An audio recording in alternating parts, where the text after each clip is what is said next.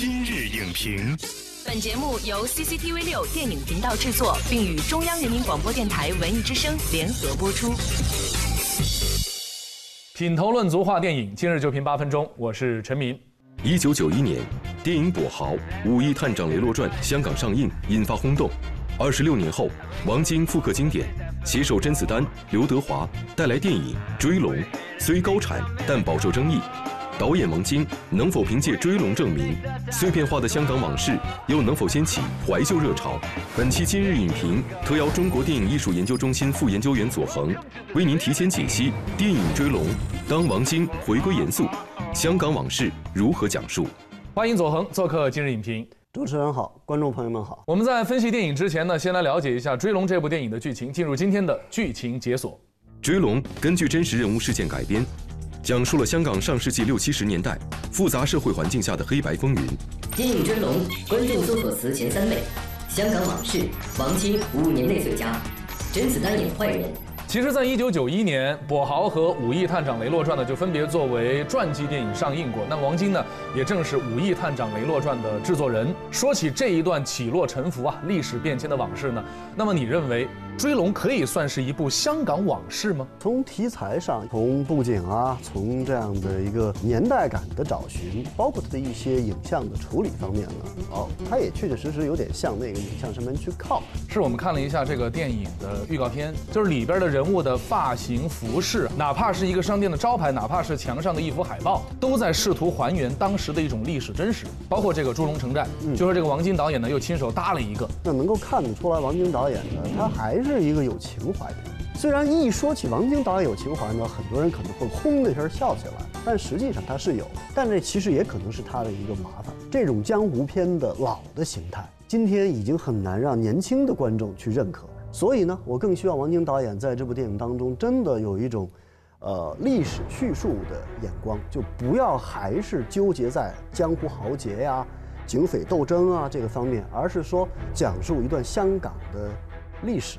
那么这时候，我也会认为说，香港的这种呃江湖片，又往前进入了一个新的阶段。其实一直以来啊，王晶导演呢都被称为是快餐导演，因为实在是太有效率了。去年王晶导演做客今日影评的时候，也曾直面过争议。就是您承认这个俗气在您电影当中的存在吗？俗的意思就是大众，就是最多的群体。你怎么样你能够舍弃最大的群体呢？去取悦金字塔顶的那一小撮人？但是这一次啊。王晶导演说呢，《追龙》是他五年来最用心、最满意的一部作品。嗯，对，你怎么看待？包括去年他的面对争议的回答，以及他对《追龙》的一种表态。呃，我觉得首先我们要肯定，就是这几年自己拍的几部影片呢，我相信他自己内心也会有一个判断，并不是自己代表作。他想重新回到自己作为电影创作者的一个巅峰状态的王晶，那么这时候就需要有一部作品放在这儿，说你们看，这个才是我。是一个真的我，所以从这点上讲呢，多多少少带有一点点自我的证明和表态的一个意思。其实对于王晶导演呢，一直有不少质疑之声。那么这一次在采访甄子丹和刘德华的时候呢，这些质疑声也摆在了他们面前。我们来看看主演是怎么面对这些质疑的。因为我刚刚跟他拍完《王牌》，我真的有点失望，因为他真的是有有才华，为什么要这样选择？所以一直都会。可能我没那个能力去改变他，但是我要陪他改变。这十年来，他的重点、他的重心都放在很商业的一些呃娱乐片，这个他从来没否认，但是不等于他不懂得怎么拍电影。这一次，他选择要拍一部好电影。未来的香港电影史上边，王晶导演一定会是一个专门的章节，一定是载入史册的一个人，绕不过去的。除了导演之外呢，两位主演刘德华、甄子丹也备受关注。我们都知道，电影当中的跛豪是一个邪大于正的形象，而最近几年啊，几乎已经不演反派的甄子丹诠释的如何呢？我们先来听听甄子丹自己是怎么评价这一次表演的。很兴奋，就是哎，这个角色，首先我心里我我觉得我可以。演得很成功的，我心里有数。去资料搜集，去学潮州话，去造型，去研究，也花了八个月的时间。这一次甄子丹演跛豪这个角色，您个人有什么期待？我会期待他这次放下功夫之后，还能够怎么演出这个人物的一个状态，或者通俗一点讲，你不演武戏了，你能不能演好文戏？上回你连泰森都可以打，这次你连腿都瘸了，那你该怎么办呢？不同于甄子丹，刘德华和雷洛呢已经相当的熟悉了。一九九一年的两部《武义探长雷洛传》都是刘德华出演的雷洛。对于二十六年以后再次出演这个角色，我们先来听听刘德华有什么样的感受。我觉得，我觉得以前我觉得他，我对这个角色太片面了。再创造一次，因为他经过了一个不同的年代，刘德华对这个角色的一个阅读，可能可以让我这个角色。厚度会比较厚，就比较高一点点。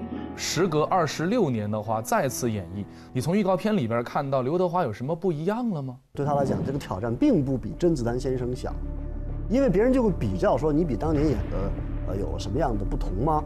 啊，你今年演的可能还不如那些年好了呢。所以要保住自己这样一块金字招牌，这个其实也是不容易的。我需要你来的时候，你就来，一定来。当然，从电影观众的这样一个态度上边讲，我觉得这是一个以见姻缘的事情。如果成功了的话呢，也会是影史上边的一段佳话。香港电影是中国电影的一个重要组成部分，而且影响巨大。